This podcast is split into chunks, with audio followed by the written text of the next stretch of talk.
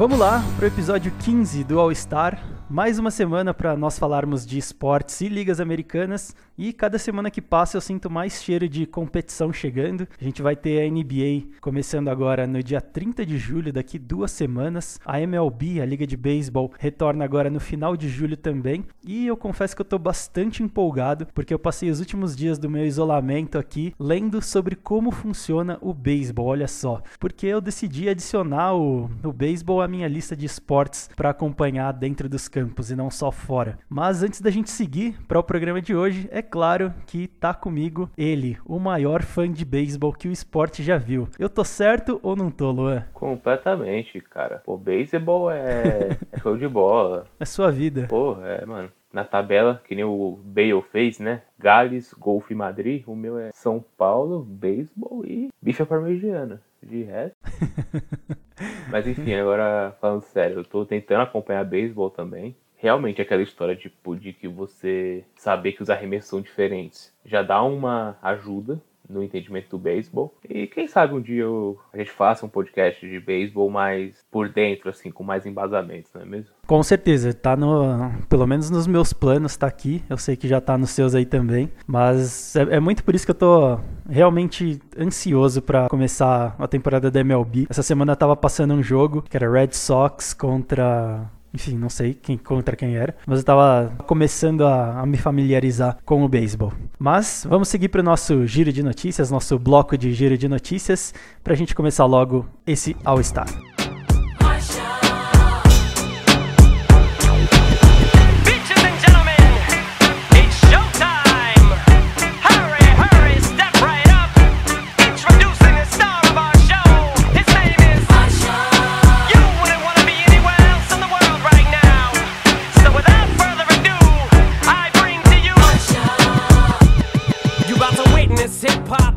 All Star.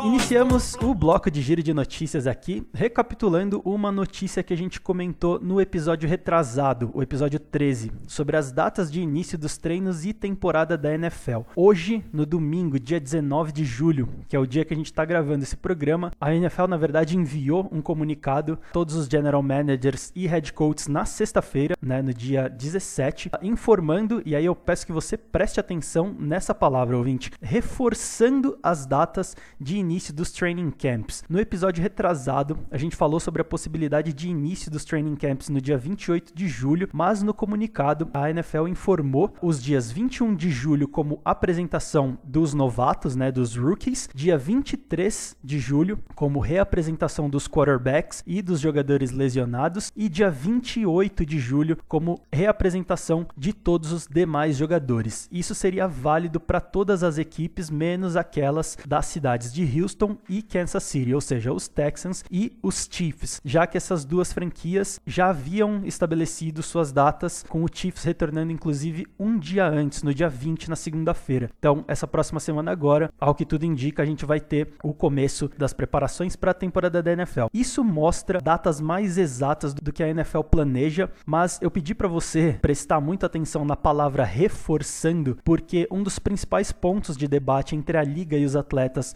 através da Associação de Jogadores, a NFLPA, que a gente tanto fala aqui, é em relação às medidas e protocolos de segurança em relação à pandemia. Com a liga se posicionando dessa forma, com essas datas, entende-se que essas datas são, entre aspas, mandatórias para retorno da temporada. E aí resta para a gente saber se os atletas concordam com essas datas e essas medidas, ou se eles não concordarem, o que, que a gente vai ver de atitude daqui para frente. Se a gente vai ver alguém não jogando, algum jogador optando por não entrar em campo na temporada, mas é um, é um ponto aí de atenção para a NFL nesses próximos dias. E a última notícia aqui do nosso giro, que dessa vez vai ser bem curto, porque especialmente essa notícia agora, esse acontecimento, ele é bem longo. O Washington Post lançou uma reportagem na sexta-feira que denuncia o Washington Redskins e alguns dos seus funcionários por casos de abusos e assédio sexual contra funcionárias e ex-funcionárias da franquia. A matéria do The Washington Post inclui com detalhes detalhes e provas de prints, né, de conversas via mensagem de texto, as situações denunciadas por 15 funcionárias e ex-funcionárias. Essas denúncias são de situações entre os anos de 2006 e 2019 que expuseram atitudes inapropriadas de cinco ex-empregados da franquia. Três desses que deixaram a equipe na última semana. São eles o narrador dos jogos da franquia no estádio, Larry Michael, o então diretor Alex Santos e o seu assistente Richard Mann, o ex-chefe de operações Mitch Gershman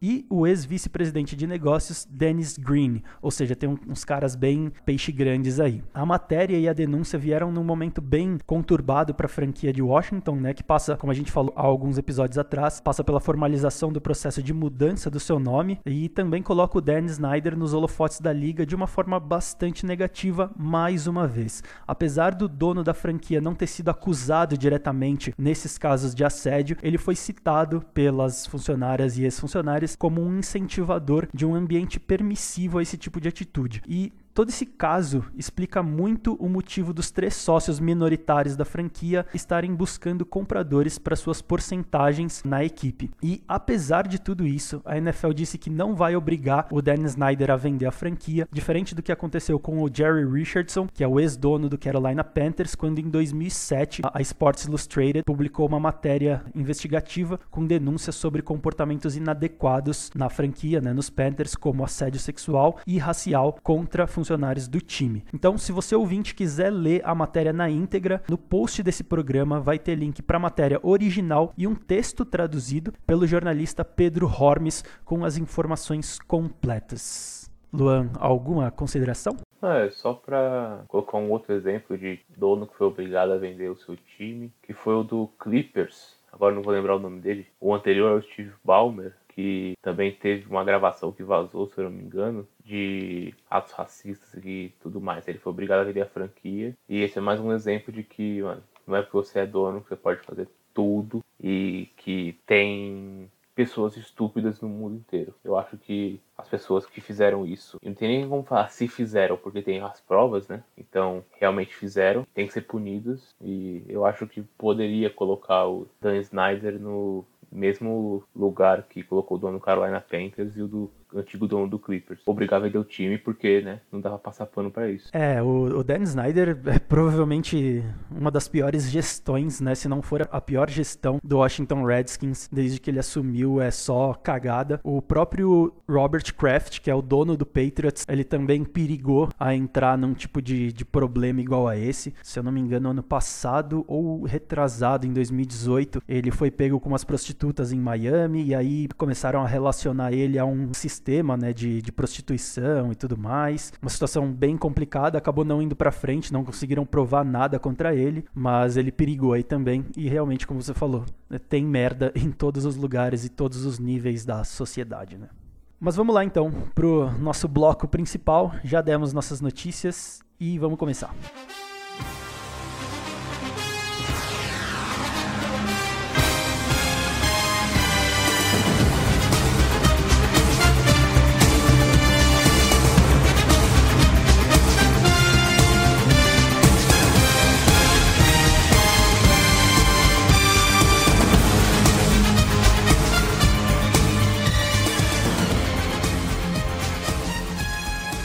Então vamos lá, ouvinte, vamos começar o nosso programa. A gente finalmente vai falar de Madden. Na verdade, o podcast começou na intertemporada da NFL, né? E a gente finalmente vai poder falar sobre o Madden, um jogo que arranca aí tanto amor quanto ódio dos seus jogadores. Ódio porque geralmente por conta dos ratings, né? Tem sempre um jogador que não tá na lista de melhores uh, jogadores com overall, né? Com as melhores habilidades, e a gente acha que é injusto, ou caras que estão muito hypados aí, muito com habilidade lá em cima e nem foi, nem performaram tão bem. A gente vai falar sobre isso, não tem como a gente não dar a nossa opinião, mas antes da gente entrar nessa parte das farpas, né, da gente jogar as nossas farpas sobre o Madden, eu acho que é interessante a gente entender a história do jogo, né, como que ele começou e qual que é o contexto atual dos videogames de uma forma geral hoje, pra gente entender o porquê dos ratings serem dessa forma hoje. Então, brevemente a história do Madden,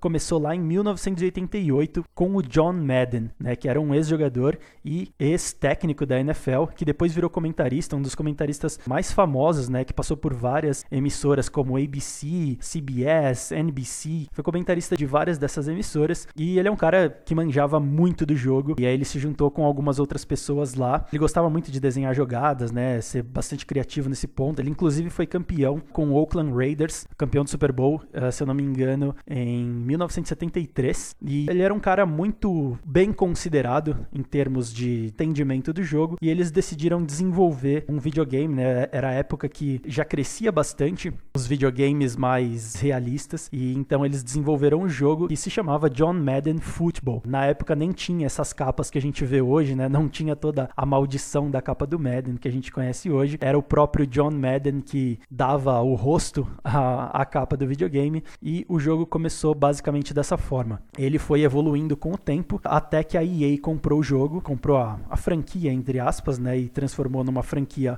própria da, da Electronic Arts e ele chegou no que o jogo é hoje. E aí, ele passou por várias transformações durante esse tempo. Obviamente, ele foi evoluindo de acordo com a evolução das mecânicas, né, das engines dos consoles hoje em dia. Ele foi melhorando muito o seu realismo, sua proximidade com os jogos atuais. Ele é meio que considerado um simulador de futebol americano e ele se tornou o que ele é hoje, mas ele também veio com alguns problemas. E parte desses problemas está relacionado ao excesso de comercialização, né, a hipercomercialização dos jogos, né? E a gente vê isso em vários jogos, não só o Madden. O FIFA também recebe críticas muito fortes sobre isso por conta principalmente das microtransações, né? O mundo dos videogames transformaram a sua forma de ganhar dinheiro, né? Basicamente eles encontraram uma nova fonte de receita através das microtransações dentro dos jogos, que é aquele negócio de comprar roupinha pro seu boneco, comprar uma carta diferente, né? No caso do Madden e do FIFA, os dois são da EA, você consegue montar o seu time, né? Agora tem aquela modalidade, agora não, já faz bastante tempo que tem a modalidade Ultimate Team e você pode comprar cartas de jogadores para montar o seu Ultimate Team. Hoje, o faturamento do Madden chega a 1,8 bilhões de dólares e a, a franquia como um todo ao longo do tempo do Madden chega a valer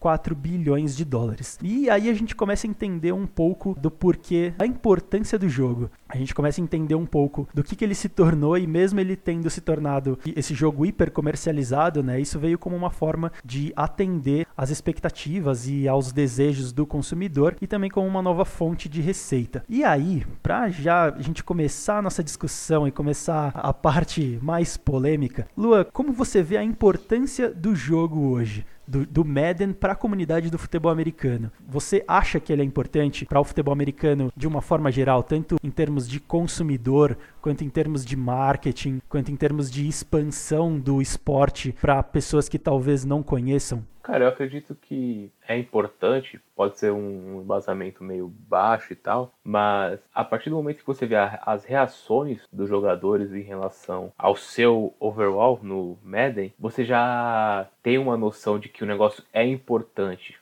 você falou em relação a marketing do jogador, do clube em si, a gente pode usar até exemplo mesmo do próprio FIFA, que não tem os clubes brasileiros. Isso é, uma, é um tiro no pé para os clubes brasileiros, porque ainda mais hoje, com a grande diferença do futebol daqui para o futebol europeu, os jogadores já têm a tendência de jogar mais com Barcelona, Real Madrid, Manchester City, enfim. Mas às vezes bate uma saudade de querer jogar com o seu time do coração aqui do Brasil. Eu mesmo, por exemplo, eu tipo, baixei o PES porque estava gratuito para jogar com, com São Paulo, para jogar com o time brasileiro, fazer alguma coisa tipo diferente. Isso faz diferença em relação à visão do clube, a vender a imagem do clube. E no Madden não é diferente em relação aos jogadores. Você vê os jogadores reclamando dos, dos overall, da sua pontuação no caso. Você vê vários times fazendo campanha. Tem é, as páginas dos, dos times fazendo campanha, por exemplo, pro Christian McCaffrey ser 99 e acabou dando certo. Você vê, tipo, torcidas. Eu acho que foi no ano passado, eu não lembro agora. Acho que foi no Madden,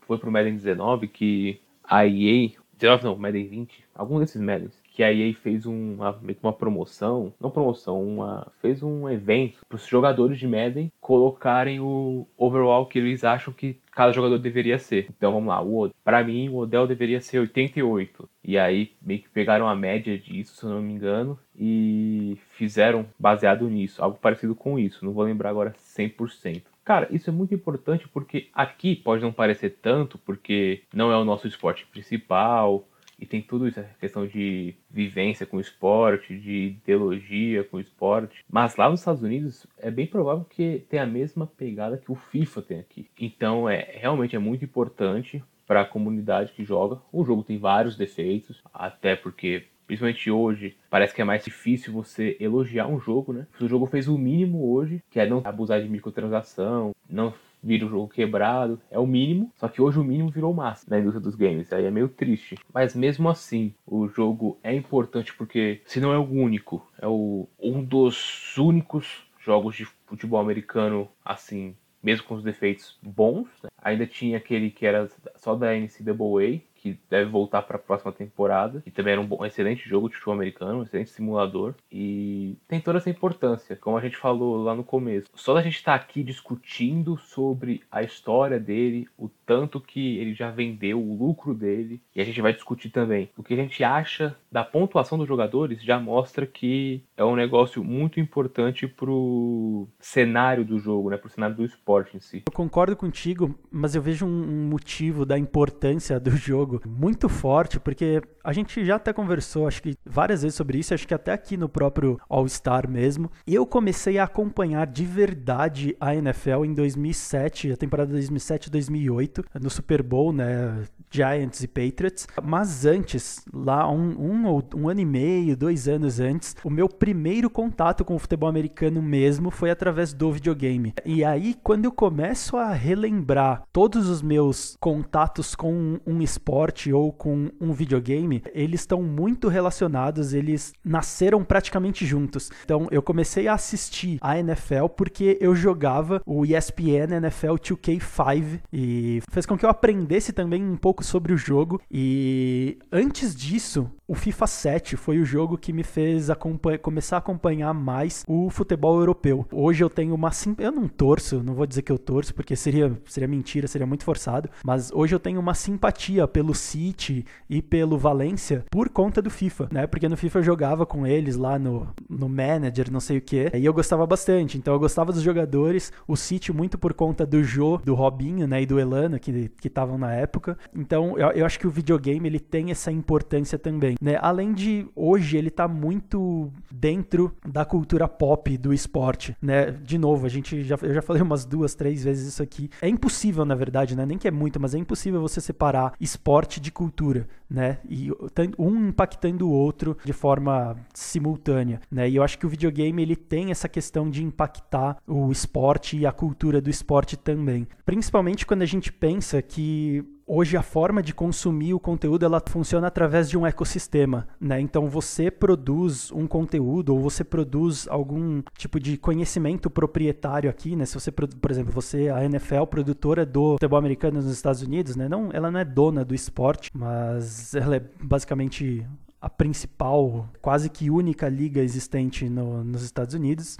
Então, quando você pensa nisso e você pensa que o ecossistema cultural ajuda o seu produto a, a, a ser consumido, e tem até um, um, link que eu vou deixar aqui no post também para quem quiser ver, que mostra um estudo do YouTube sobre essa, essa importância do ecossistema. Né? Então, não basta simplesmente você ter um esporte sendo praticado numa liga, né? O videogame, a música, o filme, os reacts num vídeo, uh, os, os highlights, tudo que gira em torno daquele esporte ou de, de um jogo só que aconteceu eles são importantes para fortalecer o produto principal, né? Que no caso aqui a gente está falando da NFL, do futebol americano. Então acho que isso é muito importante. Essa é uma das principais importâncias do Madden, né? Não dá pra gente simplesmente considerar ele como um joguinho. E eu concordo contigo que a gente tá aqui discutindo os ratings mostra a importância dele também. Só para reforçar o ponto que você comentou, que a gente conhece jogadores, times, muito por causa do videogame. Por exemplo, até no caso do Fantasy, né? Um outro tipo de jogo, não é no videogame videogame, mas é uma maneira de jogar, você acaba conhecendo jogadores, times, táticas, e a partir daí, de uma maneira mais até dinâmica, porque você está lá jogando, está participando, está se divertindo, você vai entender um pouquinho mais sobre, e aí sim você vai passar para os jogos, que nem você falou. A minha primeira experiência com NBA, por exemplo, foi com o NBA Live 2006, que era o do Wade na capa. Acho que era o 2006. Foi o primeiro contato com o NBA, né? Mas sem saber o que era NBA. Era só basquete mesmo e é isso. E tanto que acabei levando aquele time com o meu time até hoje, na NBA, que é o Miami. E baseado nisso, comecei a entender um pouco mais sobre o basquete, pesquisar, estudar, assistir. E hoje estamos aqui fazendo conteúdo sobre isso. Então é uma maneira de até de você aprender, talvez até de encontrar uma área que você goste de trabalhar com isso. Então tem a sua importância. É, você falou do fantasy, né? Do, no caso fantasy football, é, é extremamente importante. A minha relação com o futebol americano ela foi acontecendo de forma gradual. Então primeiro eu tive um contato com o videogame, depois eu assisti o Super Bowl, comecei a assistir mais jogos, mas eu comecei a conhecer a liga mais a fundo, principalmente no que diz respeito a jogadores, por causa do fantasy, basicamente. Porque pô, eu escalei o cara, eu preciso saber se o cara vai bem. Eu deixei de acompanhar simplesmente um time para acompanhar toda a liga, né? Porque eu tinha jogadores de, sei lá, quase os 32 times no meu time do fantasy. Então, concordo total contigo, é extremamente importante. Você falou de jogadores, né? A preocupação dos jogadores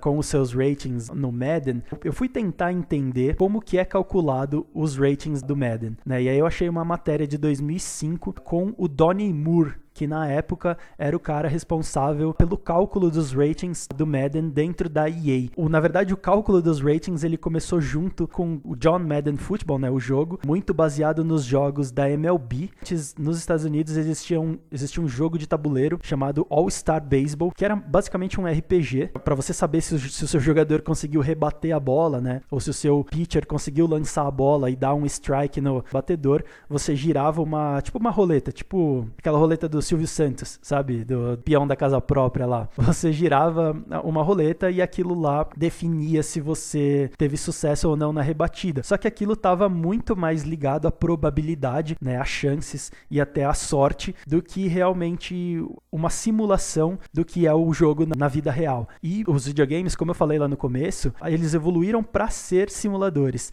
né? Obviamente para simular o que acontece dentro dos campos. Então, o Donnie Moore conta que os ratings são baseados naquilo que o jogador faz, mas para você chegar a um nível de realismo, né, de proximidade com aquilo que está acontecendo dentro de campo mesmo, são necessários vários tipos de estatística, né? Então, o John Madden Football começou lá atrás, muito baseado nos jogos de beisebol que eu falei, com 14 dimensões só. Hoje são 53 dimensões. Então, tem a agilidade, a velocidade velocidade, a força no passe, o pulo, né? Então cada um é, é calculado de uma forma, né? Então o, o, a impulsão do cara, né? Eu falei o pulo, o pulo fica estranho, mas a impulsão, né? O tackle, né? O awareness do cara. Então, por exemplo, o awareness para um quarterback é quando ele tá com a bola, ele vai lançar e ele tá lendo a defesa, ele tá lendo o que que tá acontecendo. Então ele ele tem consciência, né? O awareness, a consciência sobre o que que tá acontecendo dentro de campo. E aí entra um ponto muito complexo, porque assim, isso muda a cada temporada e isso muda a cada jogo. Então você precisa atualizar isso a cada jogo e algumas coisas são um pouco subjetivas. Então, se num jogo um linebacker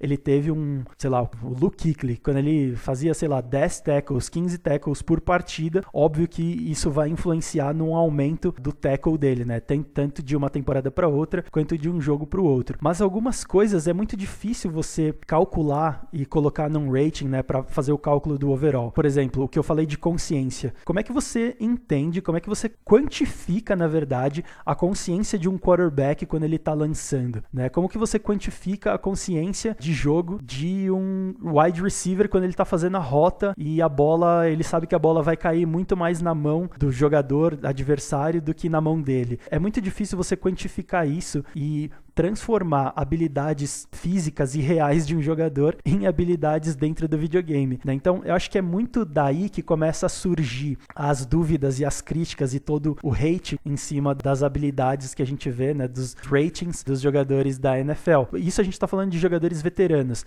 né? Quando a gente está falando de jogadores novatos, o cara da EA ele explica na matéria que é, na verdade é, é até um pouco mais fácil, né? Porque você pega as estatísticas do cara no combine. Então, ah, quantas repetições de supino ele fez? Ah, ele fez 25. Qual foi o tempo dele na corrida de 40 jardas? Ah, o tempo dele foi 4 e 30. Então, tudo isso tem um peso para montar qual que vai ser a agilidade do cara, qual que vai ser a força do cara. Tem os treinos mais técnicos, né, de lançamento, no próprio combine, de recepção de bola. Então tudo isso acaba virando um peso para montar o rating. E aí a gente entra no que a gente tem hoje, do que foi lançado agora, né? O Madden, para quando tá programado o lançamento do Madden mesmo? Da metade pro fim de agosto. Metade pro fim de agosto. Geralmente a EA libera antes os ratings de, de cada um dos jogadores, né? E aí agora a gente entra na, na, nossa parte realmente polêmica. Já faz um tempo que a EA monta o clube dos 99, né? Que é os jogadores com o overall 99, né? São basicamente os melhores jogadores do jogo. Eu nunca sei quantos são, quantos jogadores são no clube dos 99. Esse ano são cinco. O Aaron Donald, o Christian McCaffrey, o Michael Thomas, o Patrick Mahomes e o Stephon Gilmore. Ano passado tenho para mim que foram quatro, que era o Bobby Wagner, o DeAndre Hopkins e quem mais? O Luke Kuechly ou não? Acho que não, porque era o Bobby Wagner. Não, ah. que não. Era o Aaron Donald de novo, se não me engano. O Aaron Donald, pode crer. Bobby Wagner, Aaron Donald, DeAndre Hopkins. E Ovin Kamara. Então eram quatro. Esse ano teve cinco. Geralmente eles pegam proporcional de ataque e defesa, mas esse ano a gente teve três do ataque, né? O McCaffrey, que eu falei, o Michael Thomas e o Patrick Mahomes, e dois da defesa, o Aaron Donald e o Stephon Gilmer. Para começar, o que, que você achou do Clube dos 99, Luan? Cara, assim, eu acho que tirando o Michael Thomas, eu concordo com os outros quatro. Eu acho que o Aaron Donald é um dos melhores, talvez o melhor pass rusher da liga. Ele não de uma temporada tão boa quanto a anterior, mas a gente sabe do potencial dele, da força dele, do futebol americano dele. Então, eu acho justo do Aaron Donald. O Patrick Mahomes é o melhor jogador da liga, né? O melhor quarterback da liga, então nada mais justo. O Stephon Gilmore foi o defensor do ano, um excelente cornerback. Eu acho que, pelo que ele já vem produzindo nos últimos anos, eu acho justo. Porque ele não é meio que uma premiação, esse clube dos 99.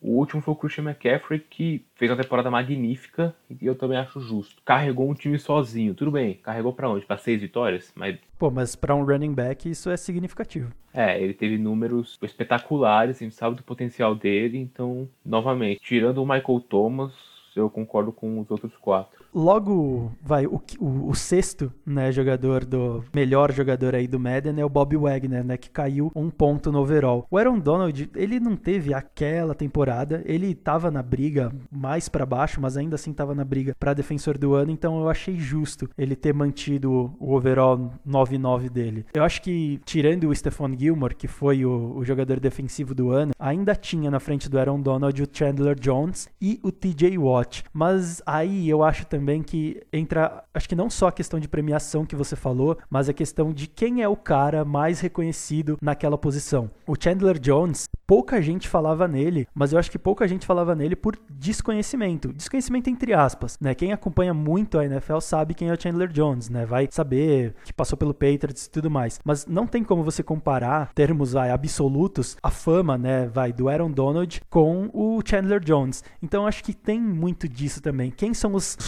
da NFL hoje, né? As caras da NFL hoje. Eu acho que são mais ou menos esses caras que estão aqui. Eu concordo contigo que o Michael Thomas nesse quesito é menos, por exemplo, que o DeAndre Hopkins, mas aceito ele, vai, do alto da minha irrelevância, eu aceito ele como um dos clube dos 99. O que, tudo bem, não agora, porque o DeAndre Hopkins tinha, né, o, o Deshaun Watson para passar, mas assim, o Deshaun Watson fazia mais ou fazia o mesmo ou mais do que o Michael Thomas com muito menos. E o Michael Thomas fez uma temporada espetacular com o Drew Brees passando. Então, tudo bem, não tirando o mérito do cara, mas isso ajuda também. E o que, que você achou que foi. Quais são suas críticas a injustiças nesse, nesse rating da, do Madden desse ano? Bom, vamos lá. Eu fiz uma separada de abas aqui de posição. E agora, eu prometo que não vou dar hate, não vou tiltar. Não vou dar hate, né? Não vou ficar estressado. Vamos lá. Acho que o primeiro eu vou começar pelos quarterbacks. Você colocar o Carson Wentz com a mesma pontuação do Dak Prescott, acho que é algo tá meio dodói, né? Tipo, acho que é o nível tipo terra plana. Acho que esse foi um dos mais terra planas que eu vi de over do Madden, porque assim, eu e o Vini, a gente mais fala sobre Carson Wentz na semana do que sobre coisas do serviço, por assim dizer. Cara, o Dak Prescott, com tudo que teve, linha ofensiva, running back, alvos, porra, tinha tudo para levar o time para os playoffs e não levou. Ele perdeu pro Carson Wentz, que passou de 4 mil jardas, teve a melhor temporada em relação a interceptações e levou um time sem os seus alvos, Alshon Jeffrey, Deshaun Jackson. O principal alvo do cara era o Nelson Aguilar, ou seja, ele tinha que se revirar para passar para alguém. Se eu não me engano, teve um cara que era de time de especialistas no college que virou wide receiver do Carson Wentz. E mesmo assim levou um time para os playoffs. Então eu acho que assim, o nível do Carson Wentz é maior do Dak Prescott. O Deshaun Watson, para mim, poderia ser 90, porque os que estão acima do Deshaun Watson, Matt Ryan com 87, Aaron Rodgers 89, Tom Brady 90, Drew Brees 93, Lamar Jackson 94, Russell Wilson 97 e Patrick Mahomes 99. Eu acho que caberia um Deshaun Watson 90, porque para mim hoje o Deshaun Watson é um quarterback top 5 da liga. Então eu acho que ele caberia no top 5 também do Madden. Só antes de você seguir para wide receiver, já que você vai mudar de posição, você colocaria o Deshaun Watson à frente tipo do Tom Brady, do Rodgers e do Drew Brees? Na verdade, é, ele estaria vai abaixo do Drew Brees, né? Hoje, pessoal, hoje, tá? Deixa eu claro que é hoje. Hoje, se fosse pra começar a minha franquia, pra mim, hoje, o Deshaun Watson estaria na frente do Tom Brady. O Aaron Rodgers você pode discutir, porque para mim o Aaron Rodgers poderia ser assim, do jeito que tá agora. Tom Brady 90, o Deshaun Watson 90, se quiser, o 91, e o Aaron Rodgers 90 91 também. Eu acho que 89 pro Aaron Rodgers também foi meio baixo. Justo. Então, aí é, é que aí eu, eu, vejo duas dimensões. Eu concordo contigo nesse ponto, mas eu discordo para variar no, na questão do Carson Wentz. Quando a gente vai falar do Madden, a gente tá avaliando o jogador individual, né, e não a arma que ele teve. E o Dak Prescott teve números melhores que o Carson Wentz, né? Apesar da do recorde da temporada passada do, do Carson Wentz ter sido levemente melhor que o do Dak Prescott, mas em números absolutos, números individuais, ele foi melhor que o Carson Wentz, inclusive, né? Eu achei justo. Acho que real, só pro quarterback, você não pode levar em consideração só os números frios, assim. Porque se for levar os números frios, o James Winston tinha que ser mais de 80. Porque ele foi líder da liga em jardas. E segundo em touchdowns. Com o Mike Evans e com o Chris Godwin ajudando. Só que sem enxergar, porque ele lançou 30 interceptações. Mas eu acho que pro quarterback você tem que considerar os alvos dele, o que ele fez com aqueles alvos, porque assim, é um puro achismo meu, mas baseado no que eu vi já do Eagles, o que eu vi dos Cowboys. Se fosse inverter os papéis dos quarterbacks, eu acho que o Dak Prescott não faria o que o Carson Wentz fez. Tanto que, tudo bem, levando um, umas temporadas atrás, o Dak Prescott na temporada de calor, ele foi muito bem. Ele jogou muito bem. Só que o Prescott nunca jogou uma temporada como MVP da liga. E o Carson Wentz já tinha jogado como MVP da liga antes de se selecionar pela primeira vez numa entrada criminosa de um jogador do Rams que eu não lembro quem foi. Então, por habilidade, eu ainda sou Carson Wentz. Pelo que pode fazer com menos, eu sou Carson Wentz. E ainda vai ter o podcast Carson Wentz que o público tá pedindo esse podcast. lendo aquela matéria que eu falei, só antes de você seguir para os wide receivers, lendo aquela matéria que eu falei de 2015, o cara que era o responsável pela construção dos ratings, o Donnie Moore, ele deixou a EA em 2016 tá? E aí assumiu outra pessoa. Mas até aquela data, ele explicou que algumas dimensões do jogo, elas contam mais pro overall de um jogador do que para o outro, dependendo da posição. Então, por exemplo, a força do passe, a consciência, elas contam muito mais, elas formam muito, tem muito mais peso na construção do overall, né, desse 90, 99 e tal, de um quarterback do que vai ter para um linebacker, obviamente, né? A força no passe não importa para um linebacker, né? Então, só para adicionar o que você falou, falou, dele ter mais alvos, né, de ser considerado os alvos do jogador, o que, que ele fez com as ferramentas que ele tinha. Tem essa questão dos pesos de cada uma das dimensões que eu esqueci de, de citar. Esse debate vai para, nossa, não, dá para ir para tipo muito longe. Aliás, fui cobrado por um amigo meu que você está falando mal do meu deck, não pode. Falo mal sim e é isso. Bom, indo para os wide receivers agora. O top 10 é o seguinte: Michael Thomas, DeAndre Hopkins, Julio Jones, Tyreek Hill, Davante Adams, Amari Cooper, Mike Evans, Stephon Diggs, Keenan Allen e Odell Beckham Jr.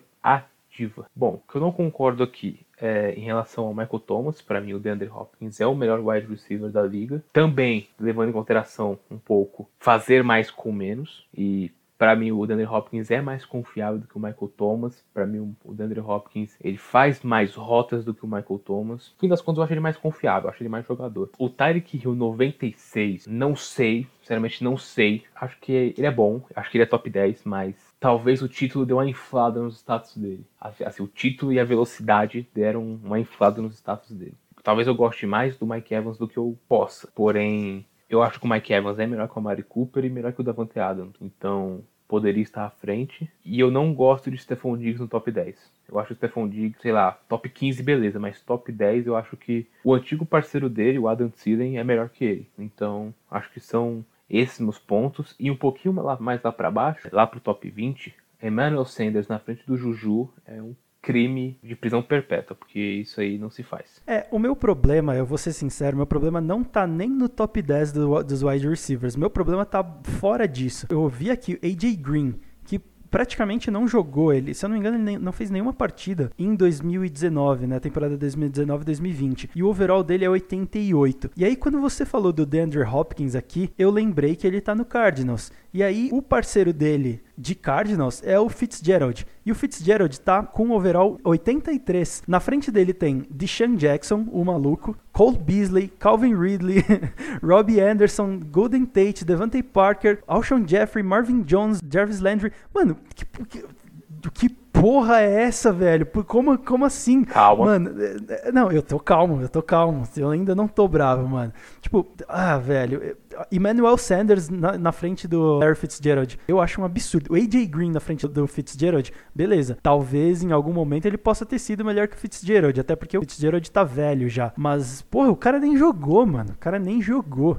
É, o fato de não ter jogado, eu acho que influencia bastante. para mim, poderia tranquilamente colocar, sei lá, talvez na questão da idade pese um pouco, mas eu colocaria, sei lá, o AJ Green, pelo que eu sei que ele é capaz, que ele pode render ainda, sei lá, um 85 e um Larry Fitzgerald 84. Porém, eu não colocaria Jarvis Landry 85, Marvin Jones 85. A idade pesa ainda pro Larry Fitzgerald. Ele tem toda a história dele, mas eu acho que colocar ele a mais do que 85 eu já acho também um pouco demais. É, então, é, a idade realmente é um fator, até para construção do, do rating, né, de, de forma é, objetiva mesmo. Mas, bom, eu discordo de vários caras que estão na frente dele. Eu não acho que ele seja mais de 85, 86, não seja nem perto de 90, mais que 90. Mas eu achei, assim, principalmente quando você compara os caras na frente dele, por exemplo, o Brandon Cook está na frente dele, tipo, muito mais alto. Eu acho péssimo, mas ok.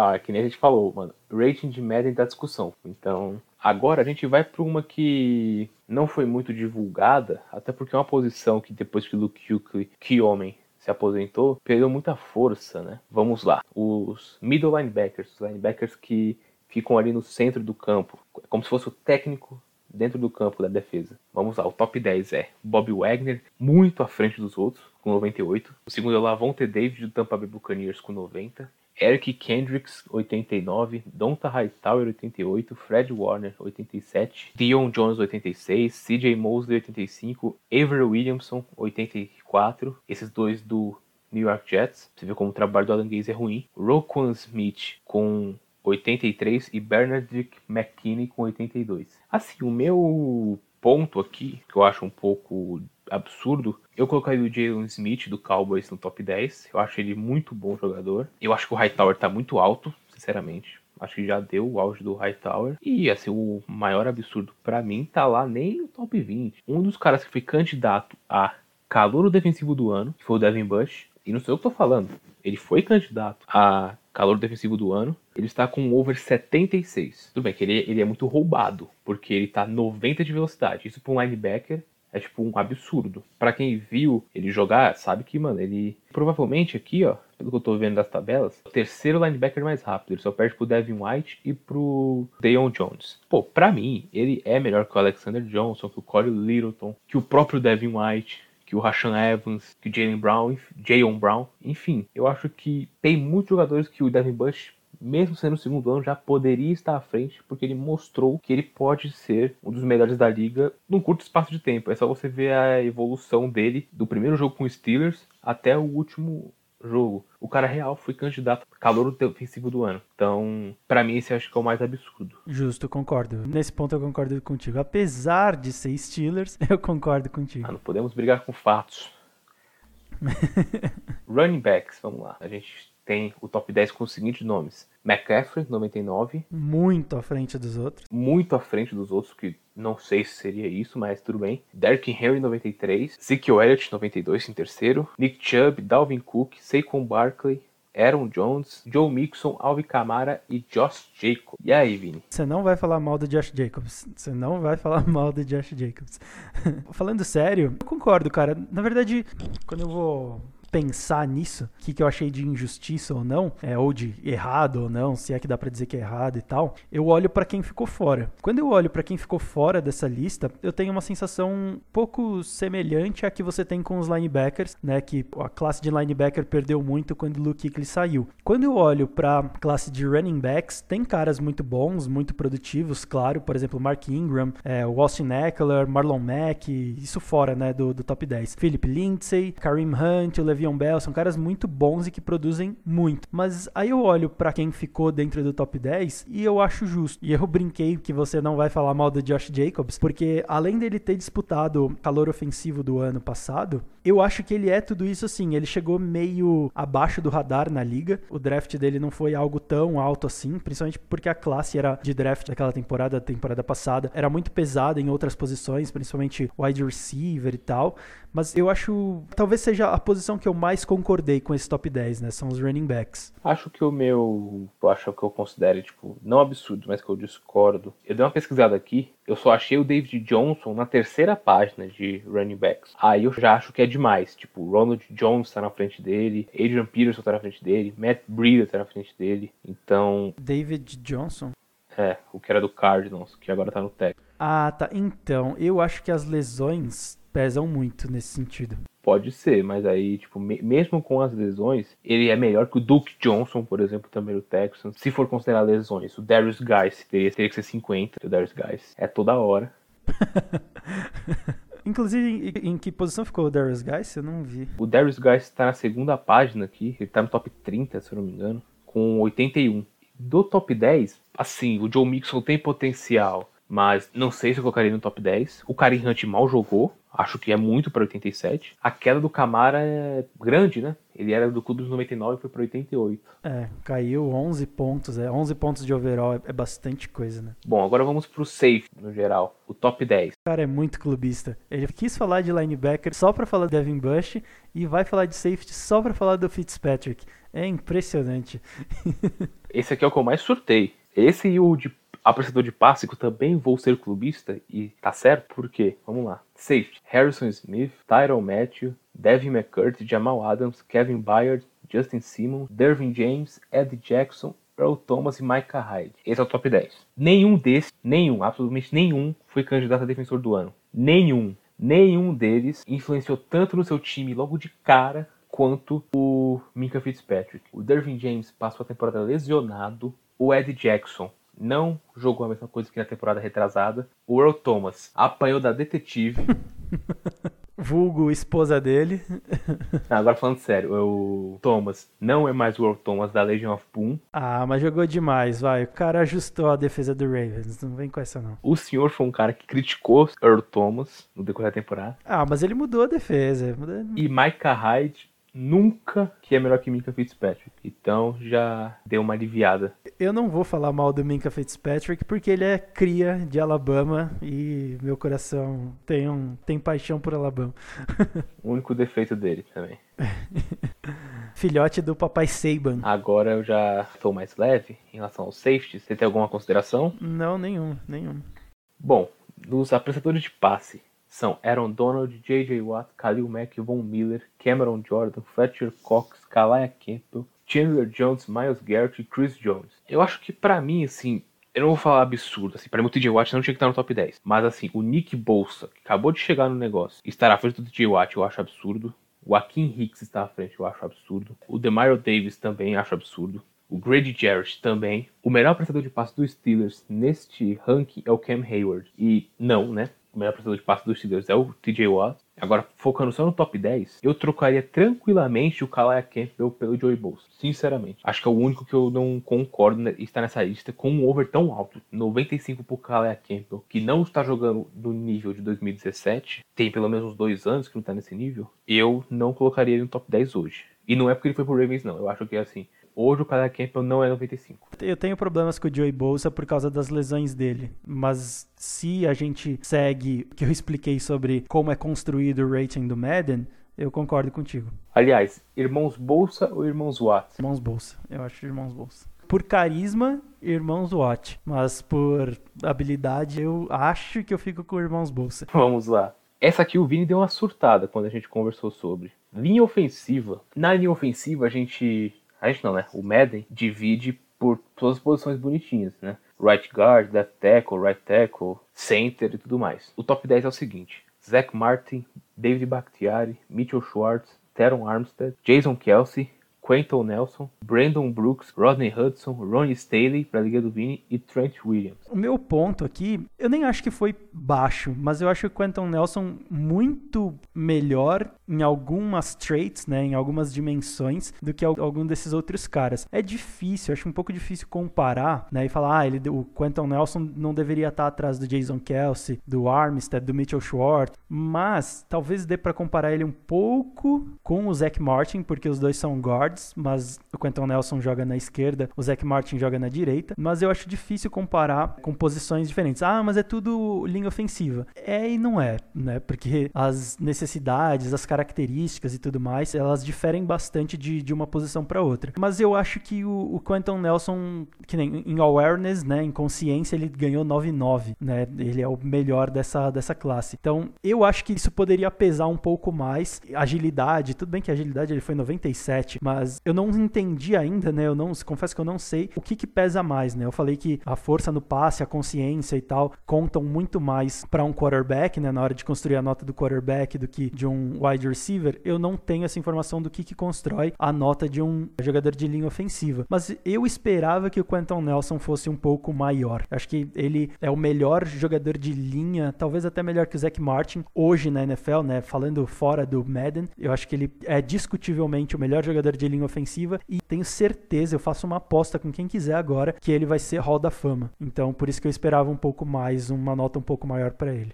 É, eu assino embaixo do que você falou. Não tiraria nem colocaria ninguém. O último ponto é o Rich Incognito, que voltou de aposentadoria, né? Aposentadoria não, é, voltou, tipo, tava sem time. Fez uma boa temporada com o Raiders e está com over de 90. E por último, a categoria do defensor do ano. Stephon Gilmore, o cornerback, né? A categoria de cornerbacks, vamos lá. Stephen Gilmore, Jane Ramsey, Richard Sherman, que é absurdo, Jay Alexander, Tredavious White, Casey Hayward, Marlon Humphrey, Byron Jones, Darius Slay e Patrick Pearson. Vamos por pontos. Para mim, o Marshall Letmore do Saints é top 10. Concordo, é, é, o primeiro que eu ia falar também. Eu acho que o Richard Sherman, na teoria, ele só, bota aspas, só, marca a zona e em um setor do campo. A gente viu o que ele sofreu naqueles últimos drives do Super Bowl contra o, Mahomes. Ele não conseguiu acompanhar o Sammy Watkins. Então, ele ser o terceiro melhor, assim, os dois primeiros eu não tiro. O Jalen Ramsey é um fanfarrão, é uma mala. Porra, mas é top 2 da liga, tranquilamente. O Stephon Gilmore,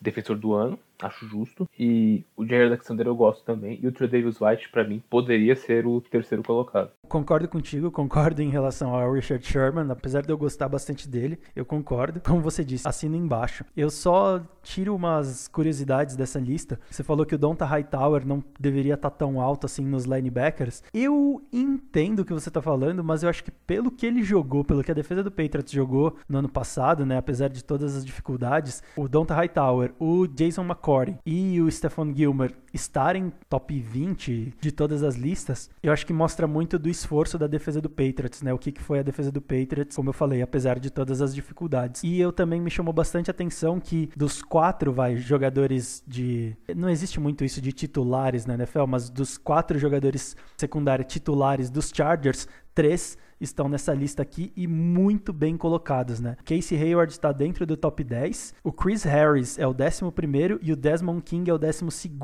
Então, cara, que defesa, né? Puta que pariu. Sim, concordo. Bom, acho que foram esses, né? Falamos bastante sobre Madden. De novo, reforçando a importância dele. Tem algo para falar antes de irmos pro bloco de perguntas? A única coisa que eu vou falar é que eu não vou comprar o Madden, porque eu me recuso a comprar um jogo que não muda ano a ano e que só investe no Ultimate Team, só investe nessa porra aí de microtransação, nesse caça-níquel. Tem que investir no modo carreira, tem que trazer elemento de RPG. Alô, EA, tá me ouvindo? Porra. Óbvio que não.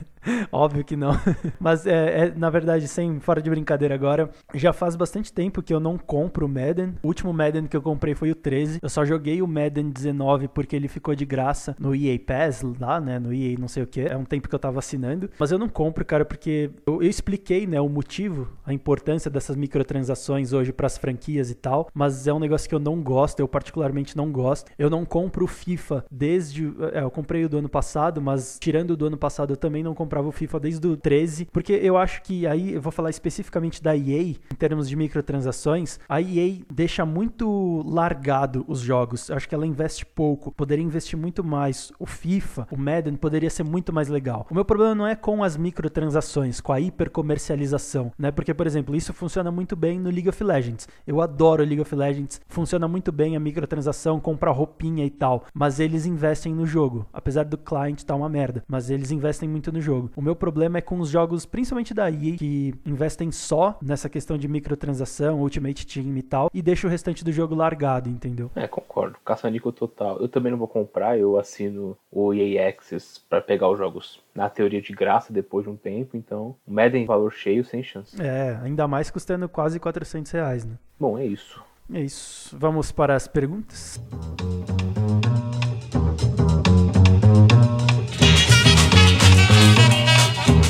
Don't sweat the technique.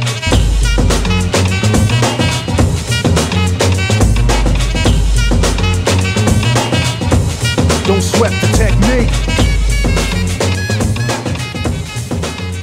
Penúltimo bloco aqui do All Star. Vamos para aquele nosso bate-bola de perguntas. O Luan acabou de me lembrar que hoje a gente tem bastante pergunta em relação ao Madden e a gente vai conseguir fazer aquele bate-bola bem rápido. Então, eu já começo perguntando para você, Luan.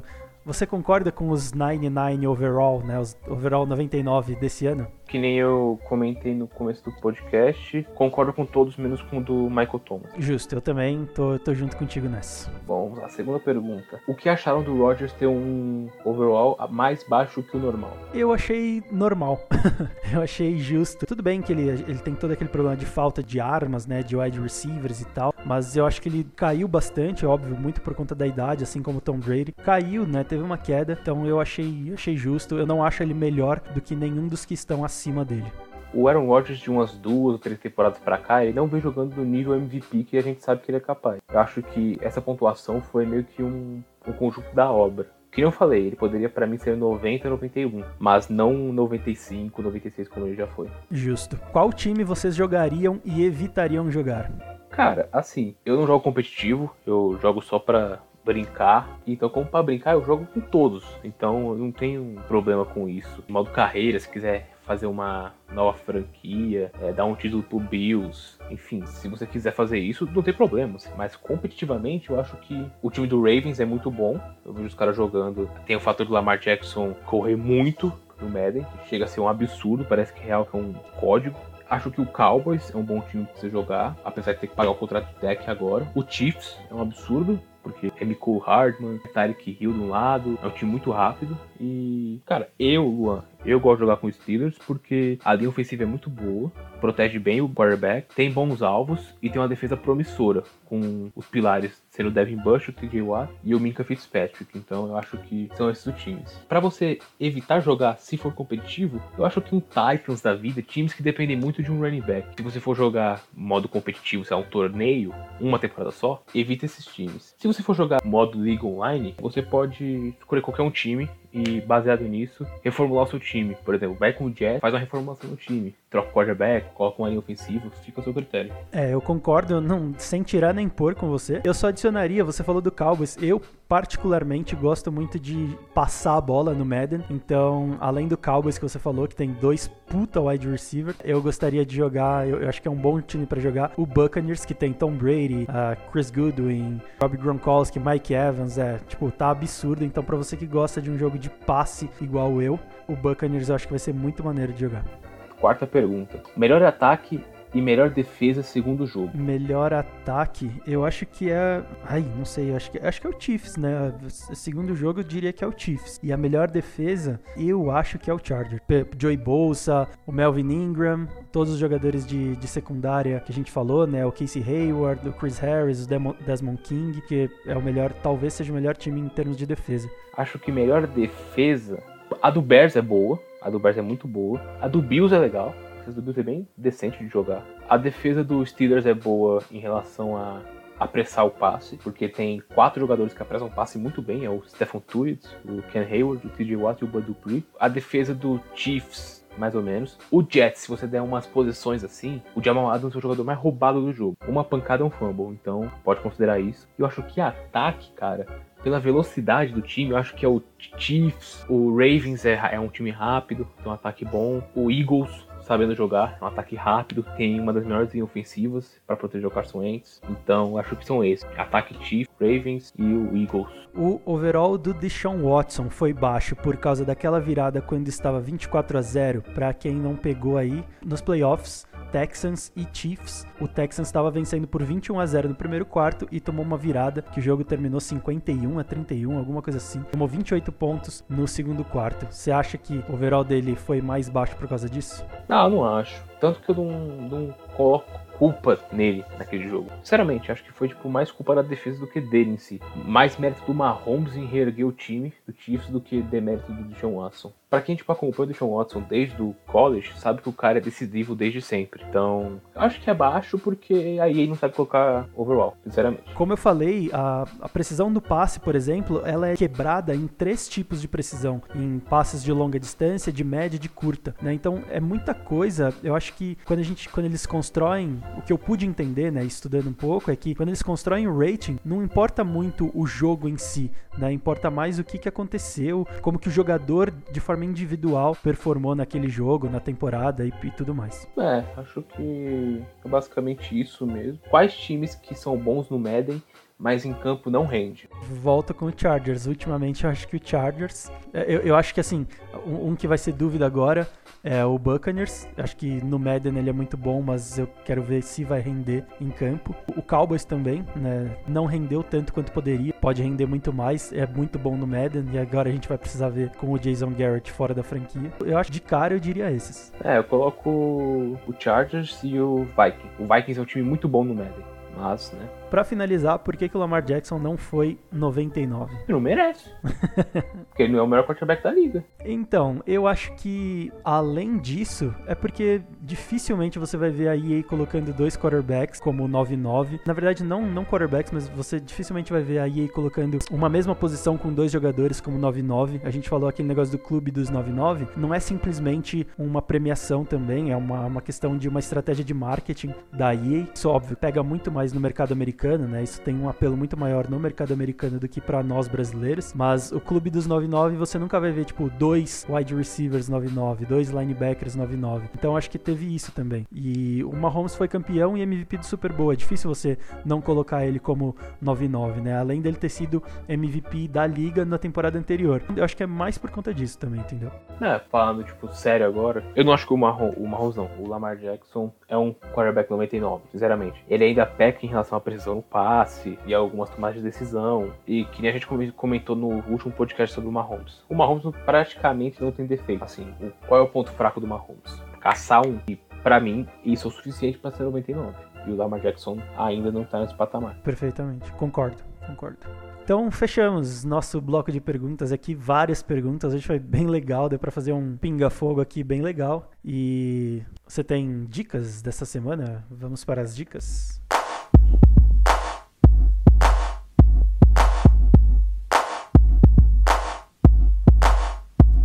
No joke. I used to let the mic smoke. Now I slam it when I'm done and make sure it's broke. When I'm gone, no one gets on, cause I won't let nobody press up and mess up the scene I set. I like to stand in the crowd and watch the people wonder, damn. But think about it, then you understand. I'm just an addict, addicted to music. Maybe it's a habit. I gotta use it, even if it's jazz or the quiet storm. I hook a beat up, convert it into hip hop form. Write a rhyme and graffiti in every show you see me in. Então vamos lá, para finalizar mais um All Star, a gente tem aqui aquelas dicas, aquelas recomendações culturais aqui da semana, culturais ou não. Eu vou começar pela minha, vou ser egoísta dessa vez e vou começar pela minha dica. Na semana passada eu indiquei um documentário sobre as bandas marciais, né? A, na verdade, a banda marcial da Universidade de Bethune, nos Estados Unidos, na Flórida, que eles levam muito a sério né, essa cultura de, de banda marcial e tudo mais, como praticamente como um esporte mesmo, existe competição e tudo. E hoje eu vou indicar uma outra coisa que é eu sinceramente não sei se é considerado um esporte, mas eles levam como se fosse, eles têm competições também, que é cheerleading. Futsal. É. o Luan tá realmente querendo botar essa polêmica em todos os episódios do futsal. Mas, ó, a favor, é, é, na verdade, contra o futsal, tem aí o, o fato de que o, de que o futsal não foi considerado, né? Ou tem sido pouco considerado para as Olimpíadas, enquanto o flag está caminhando aí. Essa notícia, essa semana saiu uma notícia que flag está sendo mais considerado, né, de forma mais séria e vai até participar de alguns eventos testes para ser considerado uh, como esporte olímpico, né, para as Olimpíadas provavelmente aí de 2025, né, já que as Olimpíadas agora é só ano que vem. Então, a favor do, do flag tem isso e contra o futsal tem esse ponto aí que quase ninguém considera ele, quase, quase ninguém lembra dele na hora de falar de esporte olímpico. Mas a minha minha indicação não é sobre futsal, é sobre cheerleading. Tem um documentário muito legal no Netflix também que chama Cheer, né? C-H-E-E-R. Fala sobre essa competição, né? Eles também pegam uma universidade para e eles acompanham essa universidade durante uma temporada e mostra toda a preparação, todo o recrutamento, tanto de homem quanto de mulher para ser cheerleader da universidade. E cara, é um, é um, negócio, acho que é até mais sério do que as bandas marciais, né? Eles consideram existe prêmio e tal. Tem até atleta olímpico da ginástica olímpica dos Estados Unidos que saiu do cheerleading, então é um negócio bastante sério, tanto na NFL quanto no, nas franquias da NFL, quanto na, na, nas universidades. É, eles consideram bastante, é um negócio que faz muito parte da cultura norte-americana. Então, se você quiser entender um pouco mais aí, né, sobre esses aspectos da cultura americana, a indicação dessa semana é o documentário Cheer, que tá no Netflix, vai ter link no post também. Cara, as minhas indicações, eu vou indicar dois filmes aqui, na verdade, duas produções audiovisuais. Um eu não vi ainda, acabei de ver aqui na Amazon Prime, acabei de colocar na minha lista. É o filme Ali, feito pelo Will Smith, é um filme de 2001.